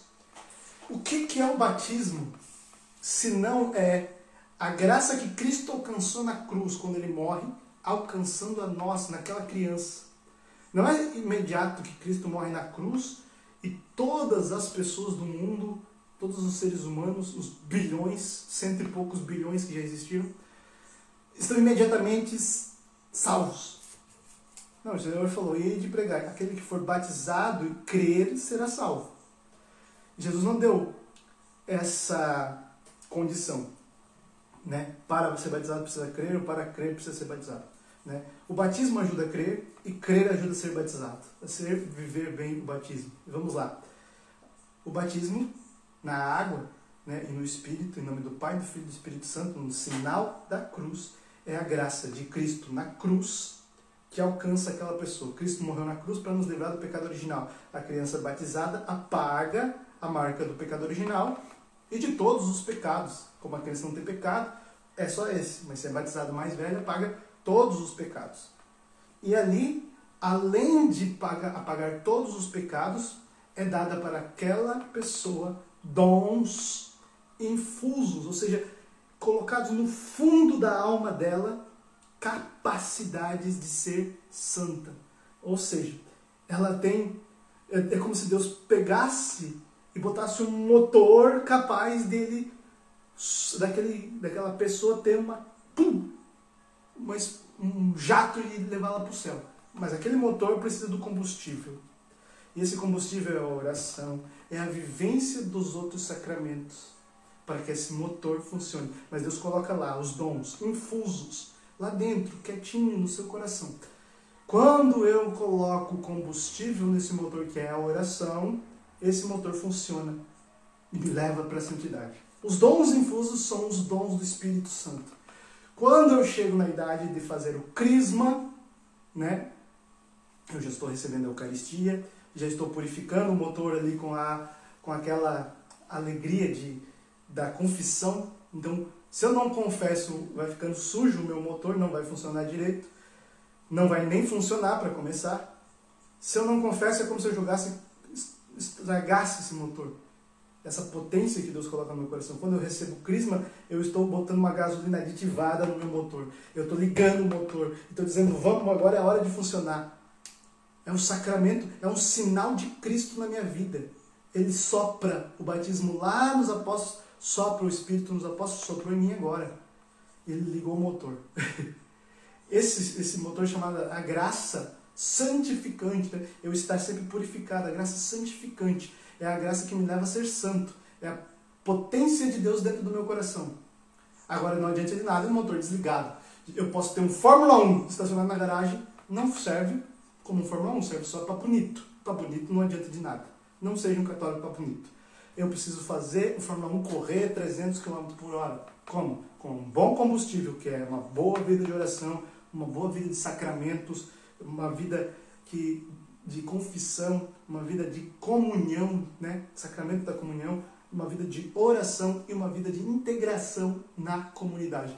E eu vivo, então, uma vida de oração, quando eu rezo, quando eu me confesso e recebo o sacramento da Eucaristia, eu recebo as graças atuais. Graças atuais são, é uma graça que Deus dá para esse momento. Quantas vezes talvez você não tenha rezado e pedido essa graça? para esse momento. Eu preciso hoje de ter força e coragem para rezar. Então Deus te dá a graça de ter coragem de rezar. Ou de, de conhecer, de lembrar e perceber que você cometeu um pecado. E você correr para se confessar. E você voltar para o estado de graça santificante. Então aqui existe a graça. A graça santificante, que é aquele estado onde eu estou em união com Deus e a graça atual que vem me fazer voltar para esse estado de união com Deus, que é a graça santificante. Então, celebração dos sacramentos a igreja faz não é para bonito, não é para fazer uma festa para a família toda, não é. É bonito, é bem organizado, porque a igreja é bonita e organizada, a igreja é ornamentada, a igreja gosta de beleza. A beleza faz parte da vida da igreja, porque Deus é a beleza perfeita. Deus é belo. Deus é a coisa mais linda do que possa existir. Ele é a beleza plena. Então a igreja gosta das coisas belas, ornamentadas, bonitas, porque nos leva a nos aproximar de Deus, ver Deus naquelas coisas. Por isso a igreja gosta de belo. Por isso a gente não gosta de coisas modernistas limpas, assim, sem nada, porque a gente gosta de coisas bonitas, para lembrar de Deus. E olha que bonito. Então, a igreja faz as coisas bonitas, os sacramentos serem bonitos, para a gente lembrar de Deus, para que a gente não viva aquilo ali de uma maneira rasa, porque nós estamos vivendo uma coisa bonita. Por isso a música tem que ser bonita, por isso o cântico tem que ser bonito, por isso a igreja, o ornamento tem que ser bonito. E assim nós recebemos o sacramento. Para nós vamos lá no sacramento da confissão jogar o que é feio, sujo, para receber o que é bonito. Nós vamos no sacramento da comunhão, é um nada recebendo tudo dentro de si. Vede como é linda a Igreja Católica. Então, celebração dos sacramentos é missão da Igreja, é fazer com que haja em cada fiel seu um sinal de Cristo. O sinal de Cristo na comunhão, o sinal de Cristo na confissão, que é o Cristo que acolhe, é o Pai das misericórdias, que é a imagem de Deus ali do Pai das misericórdias acolhendo seu filho pecador de volta. Vede, tudo é a imagem de Cristo na nossa vida. É quando eu me jogo na imagem de Cristo e falo, Senhor, eu pequei, me perdoa. É quando eu vou lá e estou na Santa Ceia com Jesus. É quando eu estou no Getsemane com Jesus e quero consolá-lo. e quando o padre recebe a ordem, eu recebo o sacramento do matrimônio, eu, eu me torno um. Olha, a coisa é linda a igreja. Então, a celebração dos sacramentos é a missão da igreja e nós, como católicos, precisamos viver e experimentar essa vivência da fé nos sacramentos. E ali, nos sacramentos, na liturgia, nessa beleza, celebrar a fé. A fé se celebra na liturgia. A liturgia é sacramentos, é missa, é a beleza total da igreja. Tudo isso é liturgia. Amém? Outra missão da igreja, a integração da comunidade. Nós não fomos feitos para ser sozinhos. E aí já vai muito achismo aqui nessa questão. Eu não sei quem é que está assistindo aqui, porque eu não consigo ver porque eu estou aqui. Mas antes a gente tinha mais gente, né? Uma galerinha saiu aí. É, enfim. Aqui vai o achismo. Eu rezo em casa. Eu não preciso de religião para rezar ou para me conectar com Deus. Primeira pergunta, né? O que é a igreja, como a gente tinha falado antes? A igreja é o depósito da fé. Ah, eu rezo em casa.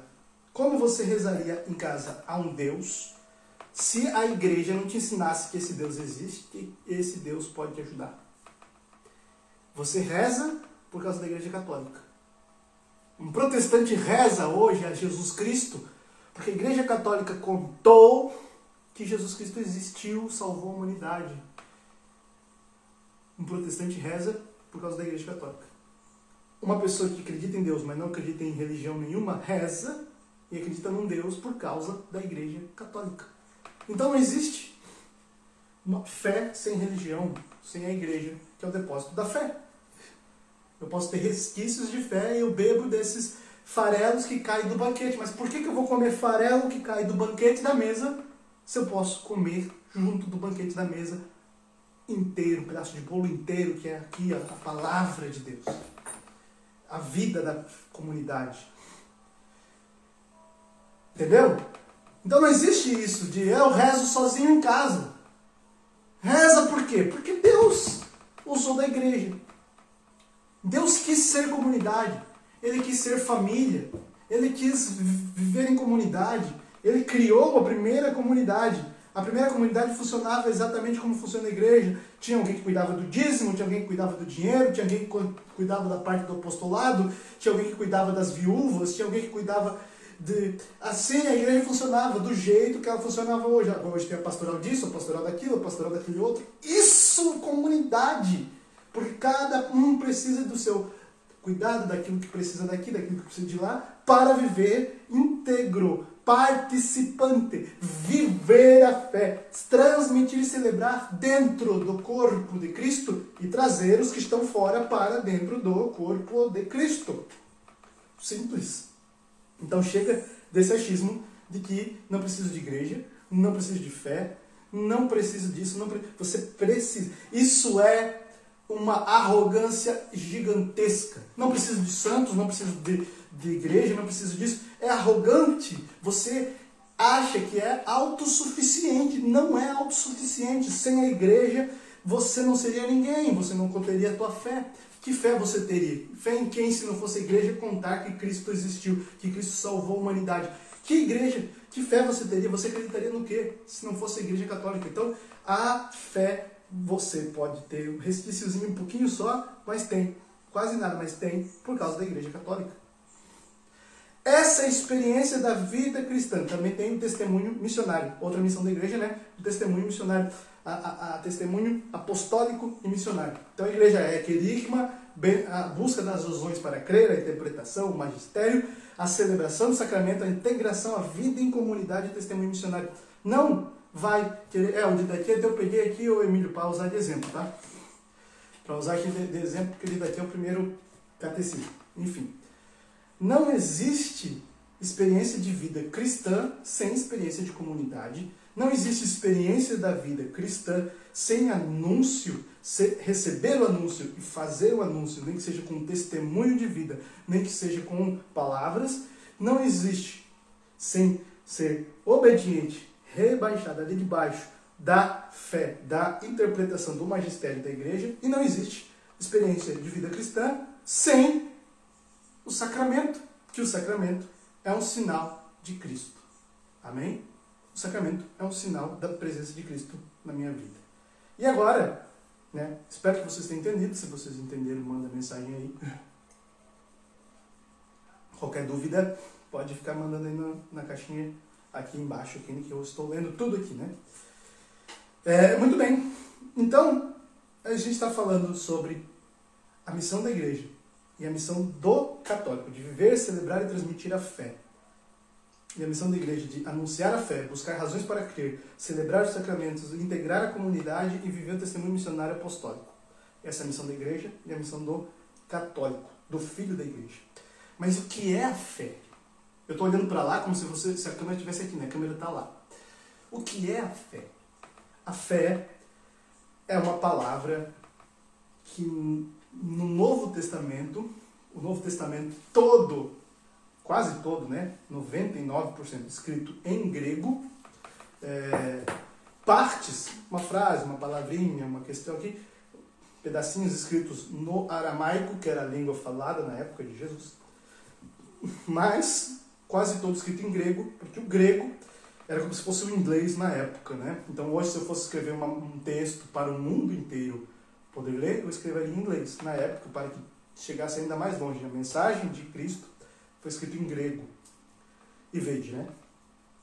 Então a fé no Novo Testamento é uma palavra em grego que significa adesão. No Catecismo da Igreja, ele também mostra a fé como uma questão de adesão. Adesão significa uma entrega, uma confiança, um render a algo. Então, quando eu digo tenho fé, professo uma fé, tenho uma fé, eu tenho fé, significa que eu confio em algo, eu me entrego a algo, eu me rendo a algo e eu tenho segurança firme em algo ou em alguém. Então, a fé da igreja é em Jesus Cristo. Então, quando eu tenho fé em Jesus Cristo, a pessoa de Jesus Cristo, que se revela aos seus apóstolos, e os apóstolos e a igreja mastiga essa revelação e nos ensina o que é a fé através da sua doutrina. Então, eu estou dizendo que eu estou confiando em Jesus 100%, aderindo a Jesus. Entenda, não é Cristo que tem que se aderir a mim, é eu que tenho que me aderir a Cristo. Não é Cristo que confia em mim, é eu que confio em Cristo. Não é Cristo que, apesar de ter se entregado a mim na fé, não é questão de Cristo se entregar a mim, é questão de eu, sabendo disso, me entregar a Cristo, me render a Cristo e ter em Cristo a minha segurança. Entenderam? Então, estar em Cristo a minha segurança, ou seja, a, a, o salmo do bom pastor, o Senhor é meu pastor, nada me faltará, o seu, o seu cajado, o seu bastão, os, é a minha segurança, ou seja, aquilo que Ele definir, eu estou seguro nele. Se ele me disser que para lá é bom, eu vou para lá. Se ele disser que para cá é bom, eu vou para cá. Então, fé é eu confiar no pastor como ovelha que vai seguindo cegamente. Se ele vai para lá, eu sei que é para lá. Se ele vai para lá, eu sei que é para lá. Confiar. Confiar também tem a questão, a palavra representa aquela, aquele sentimento, não, mas decisão de fiar. O que é fiança, né? Eu entregar eu confiar. Eu vou, vou pegar meu filho e vou deixar com a babá. Eu vou confiar meu filho a babá. Ou seja, eu estou deixando o meu filho nas mãos dela. Para que ela agora tenha autoridade e cuide dele bem cuidado. Então, quando eu confio em Cristo, eu estou dando a minha vida nas mãos de Cristo, dizendo que eu confio que Ele cuidará bem dela.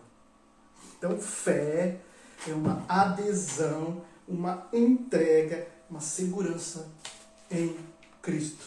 E a igreja professa uma só fé. Não duas, não três, mas a fé, a fé em Cristo. E a fé é necessária para a salvação. Jesus vai dizer que todos os pecados têm perdão quando se arrependem, menos o pecado contra o Espírito Santo. E alguns vão entender, alguns teólogos vão dizer, que esse pecado é quando eu não aceito a salvação. Ou seja, eu não me rendo eu não tenho fé. Eu não acredito. Se eu não tenho fé, eu não consigo ser salvo. Simples. Então, como eu nego a graça de Cristo na cruz, eu não acredito que ela me salva, então eu não posso ser salvo.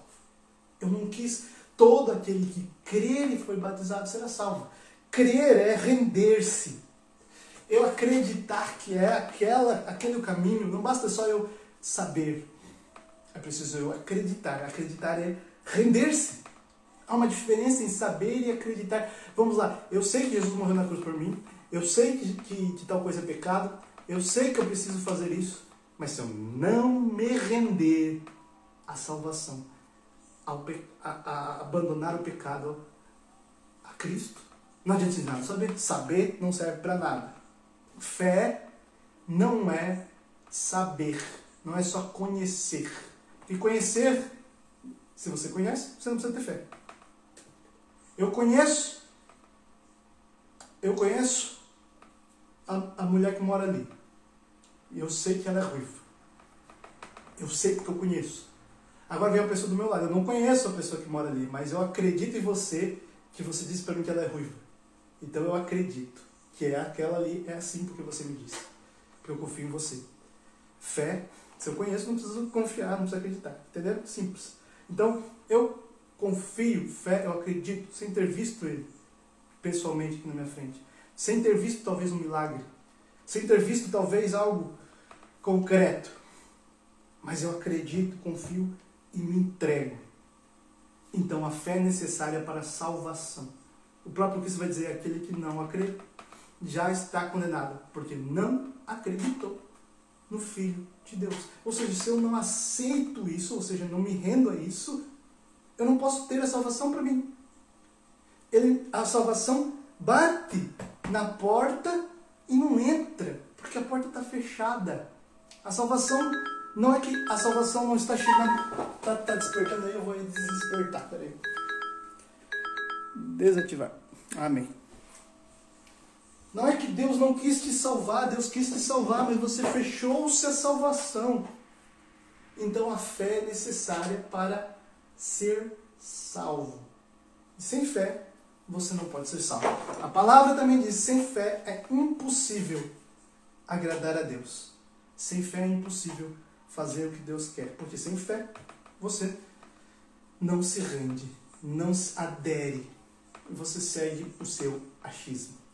Por isso tem que ser menos achismo, mais catecismo. Porque o achismo impede você de ter fé. Se o achismo impede você de ter fé, ele impede você de ser salvo. Então, para que eu. Para que eu seja salvo, eu não posso achar. Eu preciso acreditar em algo concreto, na fé. Que a igreja professa uma só fé. Então, se você quer saber no que acreditar, você benditinho que vai na missa, no que eu acredito? Seu pergunta, no que você acredita? Você está lá no mundão, lá na. Ah, ele é uma pessoa que acredita muito em Deus, tem fé. E aí eu vou te perguntar, tá, mas no que, que você acredita? E você vai dizer o quê? Você está preparado para responder essa pergunta? É simples, não é difícil não. Toda Santa Missa, ou toda oração do Santo Terço, que eu espero que você reze, você fala exatamente o que você crê.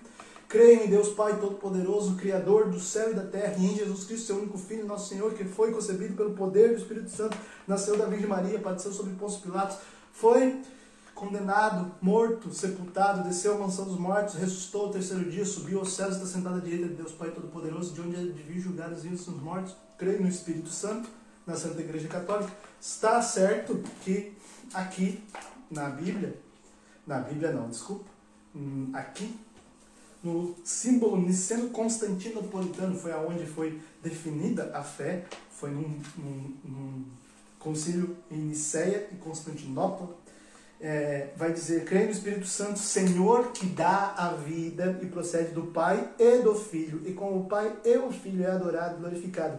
Ele que falou pelos profetas. Creio na Igreja, uma Santa Católica Apostólica. Professo um só batismo para a remissão dos pecados e espero a ressurreição dos mortos e a vida do mundo que há de vir. Amém. Esse é o é o credo niceno-constantinopolitano. Amém? Então, é o que a igreja crê. Ali está complemento de tudo. Então, a primeira parte do catecismo vai explicar cada frase dessa oração, dessa profissão de fé. Creio em Deus Pai Todo-Poderoso. Quem é Deus Pai? Por que Ele é Todo-Poderoso? Tudo isso vai estar mastigado ali. Sua fé naquele que revelou a fé para nós, a face do Pai para nós. Então, aquele que vive a fé, né, vive aquilo que, que professa de fato, vive a fé, não só vive, né, vamos voltar ali, celebra a fé e transmite a fé, ele vive uma mostra antecipada da alegria eterna que nós vamos ter um conhecimento completo no céu. Então, ele tem uma mostra grátis de céu. Quem tem fé. Quem não tem, não tem. A vitória que vence o mundo, né, vai dizer aquela frase no, na carta de São João. Essa é a vitória que vence o mundo, a nossa fé. Sem fé, nós não vencemos o mundo. Nós nos rendemos ao mundo. Né? Portanto, é importante a fé. Não é importante, é crucial a fé. A palavra vai dizer que as três virtudes teologais, ou seja, as três virtudes necessárias para a salvação, a fé, a esperança e a caridade. A fé, sem ela você não consegue ser salvo, porque você não acredita no Cristo, Filho do Deus vivo. A esperança é a virtude de aguardar e esperar a salvação em Cristo, esperar com confiança a salvação em Cristo, e a caridade, que é o amor incondicional, o amor em Cristo, é o amor segundo Cristo. Então, a fé, a esperança e a caridade são as três virtudes teologais, são as três virtudes que nos levam a ser salvos. Então é preciso eu me aprofundar na questão de viver a fé, de experimentar a fé, de transmitir a fé, de celebrar a fé dessa forma. Amém? Então vamos lá.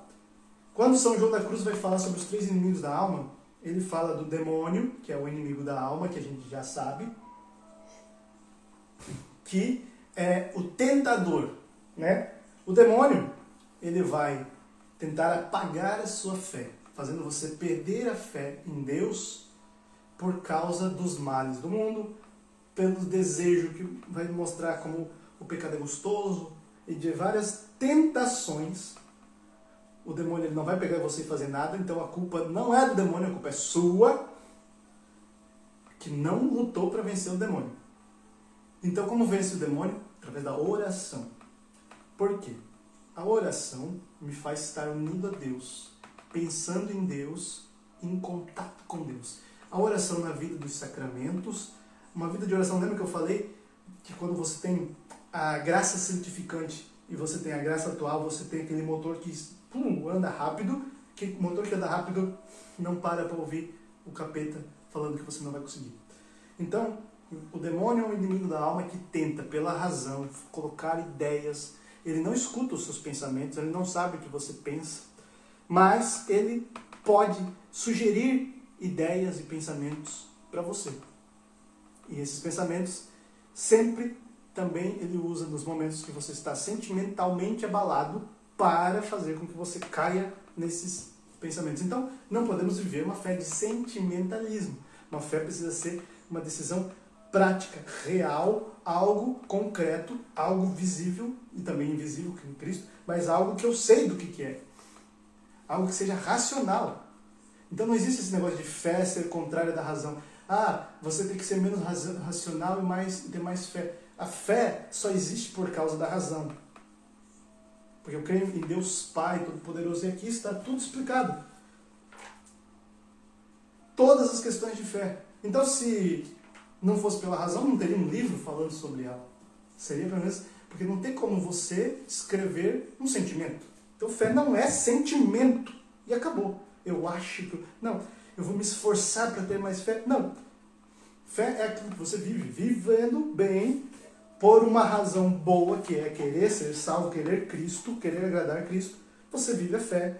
Então reza que você vence o demônio. A oração vence o demônio. A santidade vence o demônio. Estar em estado de graça, confissão, sacramento, vence o demônio. Vence o demônio através da oração. São João da Cruz vai dizer que temos o segundo inimigo da alma, que é a nós mesmos. E aqui é o pior inimigo, a carne. Né? A carne que influenciada pelo demônio, vai buscar o prazer, vai buscar sempre não é só influenciada pelo demônio, mas ela é influenciada por si própria, pela sua própria natureza, ela foge de dor, foge de dificuldade, foge de sacrifício e busca conforto, busca ah, prazer, gostosuras, delícias. Então, muitas vezes, isso leva a que a gente não viva esses prazeres, conforto e delícias em equilíbrio. A gente vive desequilibrado. Ou a gente maltrata o nosso corpo, ou a gente é, dá tudo que o nosso corpo quer. Come demais, bebe demais, dorme demais, faz sexo fora do casamento, faz tudo que tem de diabólico. Então, a nossa carne, ela também eu preciso combatê-la. Então, como eu combato a minha carne? É eu diminuindo a influência da minha carne na minha razão e aumentando a influência do meu espírito, da minha, da, da minha fé dentro da minha razão. Porque quem vai decidir fazer sexo ou não fazer, comer ou não comer, beber ou não beber, acordar ou ficar dormindo, é a razão. Mas o sentimento vai falar forte, a carne é fraca. Por isso o espírito tem que estar decidido. Então é, vou fazer como? Diminuir isso aqui para aumentar aqui. É rezar, fazer jejum, penitência, contato com Deus. Amém? E o outro é o mundo. O mundo vem com ideologias. O mundo vem com é, modas. O mundo vem com pecados, né? Vem com uma bandeira dizendo se você não apoiar a causa LGBTQI, PQQ, você é uma pessoa má. Então você pensa, meu Deus, mas eu não sou mal? Eu, eu sou bonzinho? Você é mal, você é nazista, você é fascista, você é uma pessoa que destrói a humanidade. E por causa de escolhas como você, que a humanidade. Mas peraí, eu não sou escolha, não, não, não, não. Então eu, eu não sou contra os seres humanos, eu gosto da liberdade. Então você acaba vindo, ouvindo o mundo. Sabe por quê? Que você não tem fé. Por que, que as pessoas que entram numa faculdade, um jovem que entra numa faculdade, é influenciado a defender o comunismo, é influenciado a defender a pauta LGBT, feminismo e todas essas coisas? Simples. Ela não conhece a fé dela.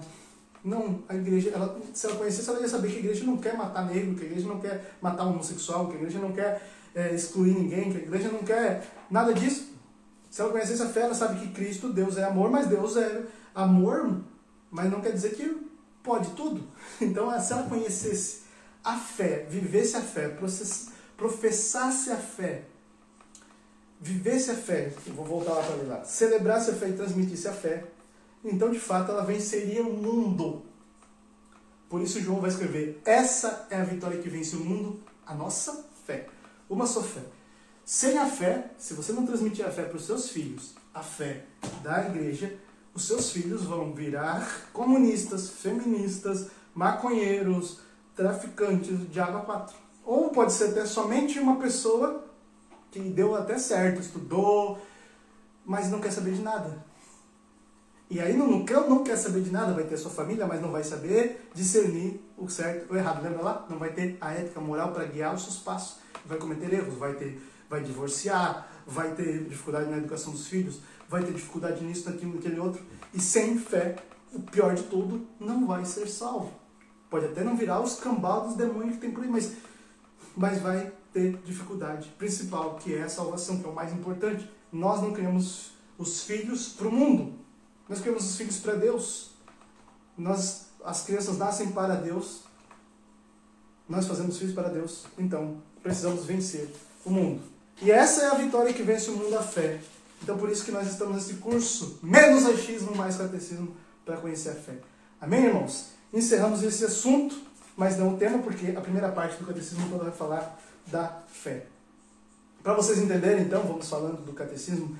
A igreja é, sempre procurou o caminho em Cristo, como eu falava lá, encontrou o caminho, agora quando encontrou o caminho, o que a igreja fez? Vamos ensinar o caminho. A igreja sempre entendeu a sua missão de evangelizar evangelizar, de catequizar, de ensinar o caminho para aqueles que estavam dispersos ainda pelo pecado, pelo paganismo, né? Então vamos lá. Então lá os doze apóstolos, desde lá veio a instrução dos doze apóstolos, que é chamado também Didaquê, que é o primeiro catecismo da igreja, que vai falar sobre as questões básicas da fé. Como escolher as, as pessoas, como batizar, como fazer isso, como fazer aquilo, coisas bem simples da fé primitiva da igreja. Mas a igreja sempre usou da catequese, do ensino, de mostrar o caminho para resolver os problemas que vinham. E sempre você vai ver essa questão. Não quer dizer, o didaquia não está na Bíblia, mas não quer dizer que não, não é importante, né? Então isso aqui é a tradição da igreja, isso aqui é a tradição da igreja, isso aqui é a tradição da igreja, tudo é tradição da igreja. E as outras igrejas não têm. Então desde aqui a igreja quer ensinar. Depois do didaquia, vem a, a, época da igreja que a gente chama de patrística, que teve os padres do deserto, que eram padres, pais da igreja, eles foram os primeiros monges que foram eremitas, foram para o deserto rezar, viver uma vida isolada, e esses também davam exemplos, é, outros que também não foram eremitas, mas que foram bispos, que foram filósofos, que foram uma parte da igreja que a gente chama de patrística ou escolástica também, que é onde a filosofia foi aprendida e a filosofia foi é, utilizada para ah, aprender mais a fé através da filosofia, para mostrar a fé para as pessoas, para tentar entender a fé de uma maneira filosófica. Então, os padres da igreja, temos a patrística, que também é um pouco de catequese, de educação na fé. E aí vai passar-se muito tempo, né? E aí acontece um outro problema na igreja, que é um problema recorrente, chamado o, a, o protestantismo. Eu não gosto do termo reforma protestante porque não reformou nada, né? Reformador para mim é Santa Teresa d'Ávila, reformador para mim é São João da Cruz, São Francisco de Assis, reforma, é, reconstrói a minha igreja, reconstrói a minha igreja, quem reconstruiu São Francisco, quem reconstruiu o Carmelo, que influenciou toda a vida espiritual da igreja também, também São João da Cruz, Santa Teresa d'Ávila. Lá não foi uma reforma, foi uma deforma, né? Deformou o povo, a fé. E aí partiu a fé em quebradinhos, outras ideologias, outras ideias, muito mais. Vem acontecer em 1517, como o primeiro de todos que, né, que iniciou esse movimento é, protestante, foi Martin Luther. Martin Luther, um frei, é, se eu não me lembro, é, dominicano, é, alemão, que iniciou a reforma protestante, né, o que chama de reforma protestante. A igreja criou então a contra-reforma. Né? A igreja é mãe, ela vai estudar, vai ver o que, que tem que ser feito. A contra-reforma acontece ali é, com o concílio de Trento, né? Trento é uma cidade na Itália. É, e nesse concílio a igreja então define a missa, define a fé, define o, o, algumas coisas para que a gente tenha um norte. Espera aí. Então, o que não é isso aqui, não é a igreja católica, é protestante. Então, a igreja católica é isso aqui. E como a gente vai fazer para não deixar que a nossa fé seja abalada, para que as pessoas desistam? Então, também há a igreja decidiu fazer o quê? Aumentar os movimentos evangelizadores. E nisso Deus, pela ação do Espírito Santo, inspirou homens como Santo Inácio de Loyola, que foram criar também ordens, como os jesuítas, que foram evangelizar o mundo na fé católica. E principal, é, o principal fruto da contra-reforma é o Brasil, né, que foi evangelizado também e hoje se mantém poucos mais bons católicos aqui nesse país. E no Concílio de Trento também saiu um catecismo chamado, não era esse, catecismo romano, né? que nesse catecismo compreendia ali toda a fé. Depois, esse catecismo é transformado também pelo Papa Pio X, que é chamado do Compêndio do Catecismo, que foi criado então para combater o mal da época, que era essa questão da divisão da igreja. Chegamos nos tempos modernos, como diria Charles Chaplin, né? Tempos modernos. Não, tomar direto aqui. Tempos modernos nos levam a ter também meios modernos para evangelizar. Então lá nos anos 60 foi é, iniciou-se o Concílio Vaticano II. No Concílio Vaticano II foi então visto como que deveríamos evangelizar através do meio moderno, da modernidade e como combater também a, as heresias modernas, como o próprio modernismo, que é uma heresia que está aí infelizmente, na igreja. Que é uma questão de. Um pouco né, disso vai gerar esse sentimentalismo. O sentimentalismo separa da fé, porque fé e sentimento não tem nada a ver uma coisa com a outra. E quando eu vivo um sentimentalismo, eu vivo um raso. Então eu acho que é suficiente e eu me aprofundo. Eu não busco uma mudança de vida, uma conversão. Eu busco uma espiritualidade vazia. Porque a espiritualidade na alma não para no sentimento. Acontece sentidos, os sentidos ficarem aguçados no momento de oração, eu, eu ia arrepiar, eu chorar, eu sentir um calor no meu coração. Existem essas coisas. Mas isso não é a fé. Isso não é a ação de Deus, porque Deus, ele age no composto do corpo, alma e espírito. O corpo sente um pouquinho, mas o principal é na alma e no espírito, porque é lá que ele habita. Então, quando ele age na alma e no espírito, através da infusão do Espírito Santo, quando ele vem, ele vai tocar em você lá naqueles dons que você recebeu no batismo. Aleluia, está falando do Catecismo de São Pio X. Tá para me ouvir agora aí? Não sei. Acho que está caindo ali o coisa, eu vou arrumar. Eu vou arrumar aqui o, o áudio, gente. Pronto.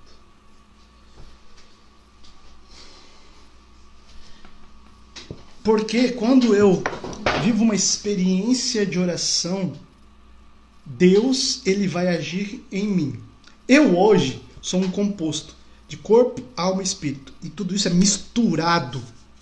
Misturado. Corpo, alma e espírito misturado. E quando então o espírito age, ele vai agir em tudo. Corpo, alma e espírito. Mas ele age mais em primeira, pioneiramente no espírito. Porque lá infuso, a efusão é, é uma, uma, um novo mover do espírito em mim.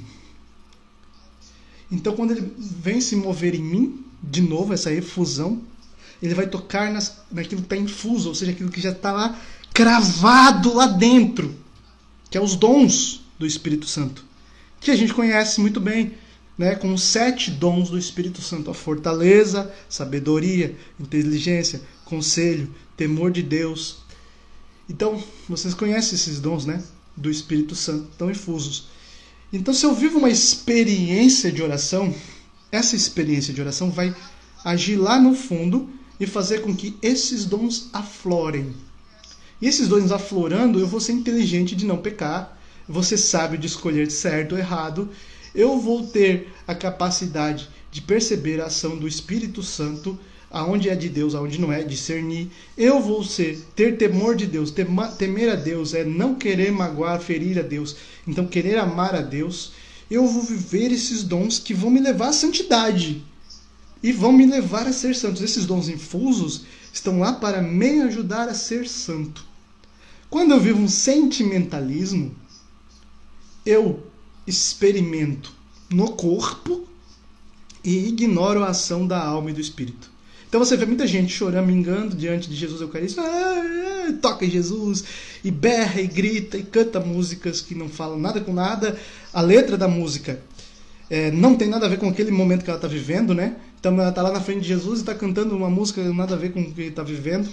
E ela se emociona, porque a batida da música é emocionante, o ritmo da música é emocionante, ela tem um ambiente de luzes e tudo mais, então ela sente algo delicioso.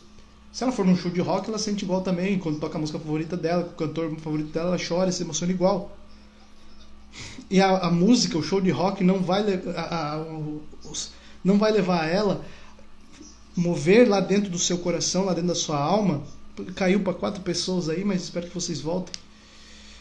Não vai fazer mover lá no fundo da alma dela esses dons que vai levar ela à santidade. Então, o sentimentalismo não bate com a fé.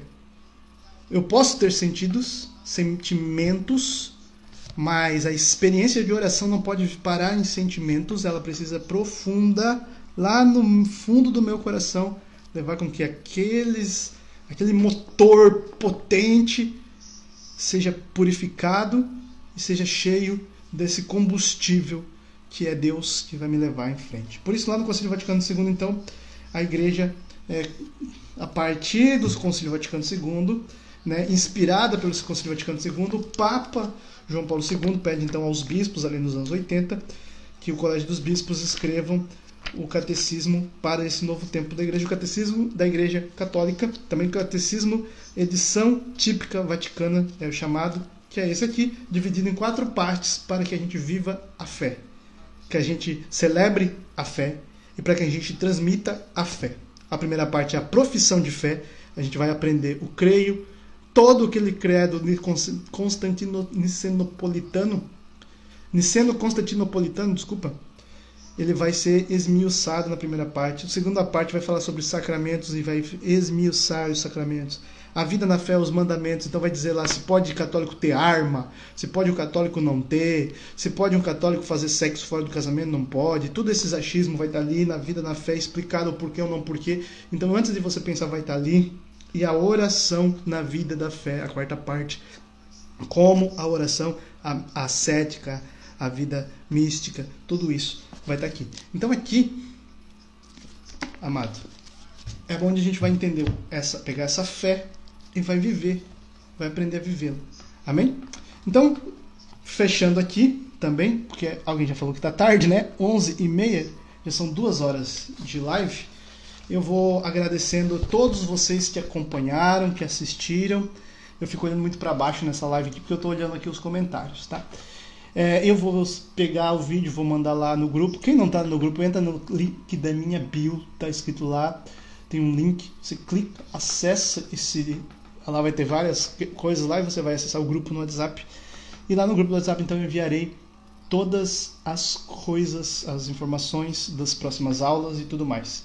As próximas aulas a gente vai então entrar na questão, desculpa, na questão mais profunda da profissão de fé. Crendo em Deus Pai, tá, tá, tá, tá. tá. E se você gostou dessa aula, compartilha a live, a primeira parte, a segunda parte, divulga para que muito mais pessoas possam se aprofundar e ter esse esclarecimento e ter menos achismo e mais catecismo. Deus abençoe a sua vida e não deixe de divulgar, compartilhar toda a live. Amém? Eu vou ter que sair daqui para ir aí é, divulgar, é, encerrar e eu vou deixar com vocês aí a música clássica aqui que está tocando a live inteira aí. Deus abençoe. Encerramos e permanecemos unidos em nome do Pai, do Filho e do Espírito Santo. Amém. Que você possa fazer uma boa oração e ter um bom descanso. E até amanhã. E amanhã é sexta, e sexta a gente faz abstinência de carne. Tchau.